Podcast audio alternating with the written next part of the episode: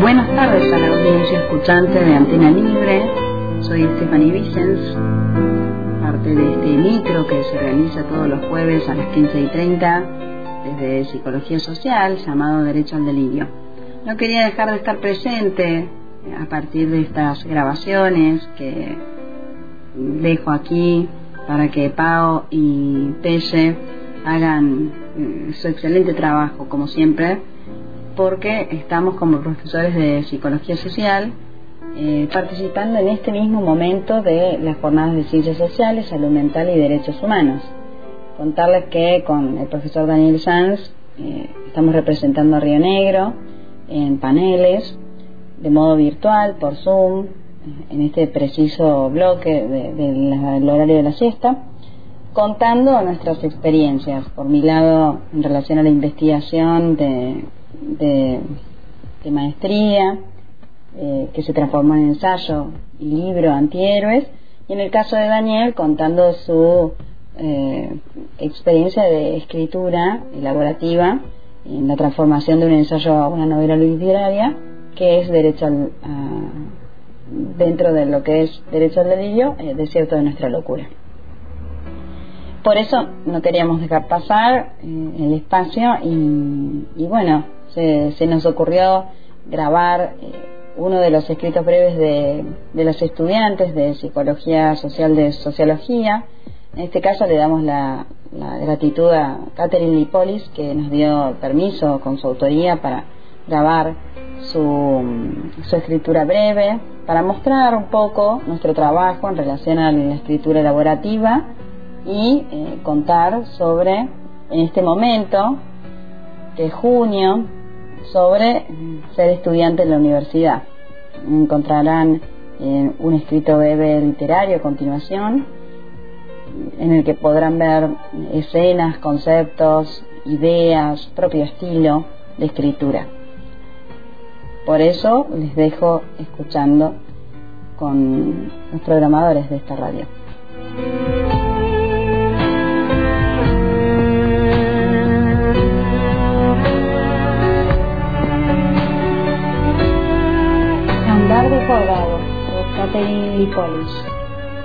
Miro mi calendario sobre la mesa, lo reviso y hay más pendientes que días disponibles. Las fotocopias se acumulan a mi lado, forman una montaña de lecturas suspendidas. Una bonita imagen representativa de la carga que llevo sobre mis hombros. En medio de este caos, mi celular emite un sonido. Un mensaje ha llegado, pero antes de abrirlo, una notificación de Duolingo me está preguntando si me sobran tres minutos. Se me escapa sin querer una risa seca. Enseguida pienso que ojalá, la verdad me hacen falta esos tres minutos. Como estudiante sé que estas semanas en las que desearíamos que los días fueran más largos no duran para siempre. Pero sobrevivir a determinar qué aprender primero y qué dejar para después, enfrentar a exámenes y sobre todo el ritual de entregas en términos pactados pasa a ser más importante que el monstruito que ruge en mi estómago, el dolor en las muñecas por escribir todo el día, o la espalda erguida, entre otros síntomas dentro de un sinfín inagotable de displacer en el cuerpo resentido. Hay algo que nunca puede esperar. Un trabajo entregado fuera de horario podría llevar a perder la materia, retrasándome un año y desencadenando un hilo de consecuencias desagradables en la época del nanosegundo, todo debe ser ya, y cuando llegó es tarde. La impaciencia generalizada producida por una cultura que socializa alienando, y es que queramos o no, estamos dentro de una socialización humanizante y socialización alienante. Pero esa velocidad en quinta marcha frenética baja a primera en algún momento con esto quiero decir que la memoria en algún momento aparece y nos detiene. El cuerpo grita que está cansado y la noche no parece tener fin. El sol no logra despertarte ni en complicidad con tu gato que está pidiendo comida. Sucede que el cuerpo es la extensión del espacio psíquico, no es algo que podamos modificar. Cuando la memoria aparece y se desplaza el efecto de la rutina, Sé que el día no será como los que venía teniendo. el cielo cambia a un tono grisáceo, ocultando el sol que me hacía sudar para darle lugar a las nubes de duda y melancolía que se desliza sobre mí dejándome nostálgica. A veces me encanta, y no es que encuentro divertido revisar entre mi alma y acabar desgarrada, pero hay algo tan humano en obligarte a sentir, a poner en los parlantes Conan Gray, que canta en inglés, y no entiendo nada, pero al dejarme caer en la cama y mirar el techo, busco poner en esa canción las palabras que alzan la voz en mi tormentosa mente. Así, producto de una rutina interrumpida con una materia perdida, supe coincidir que, en verdad, el fracaso condiciona al, al alienado. Claramente sentía falta de alegría, de valentía y movilización. Salvé mi alma cuando falté a rendir esa materia. Así podemos decir que comienza el andar académico, un andar desbordado con interrupciones necesarias e inevitables que van de la mano con fracasos facultativos. Habiendo entendido la sensación de haber llegado al quiebre, con el cuerpo gritando que estaba agotado, propio del andar desbordado. Era menester atender mi salud mental. Había un deseo por un estado psíquico ideal que al menos me permitiera arrastrarme a clases. Pero después de convertirme en una papa caliente, para los hombres grises del hospital público, pude encontrar un espacio con mi nombre, para darle lugar al cuerpo pulsional, un espacio donde me permití explorar y atender mis necesidades emocionales. Sumergiéndome allí me di cuenta de que no era la única persona experimentando esa sensación de desconexión, frustración o inhibición. Mis compañeros de clase, con miradas apagadas y suspiros de resignación, también cargaban el peso de la alienación estudiantil.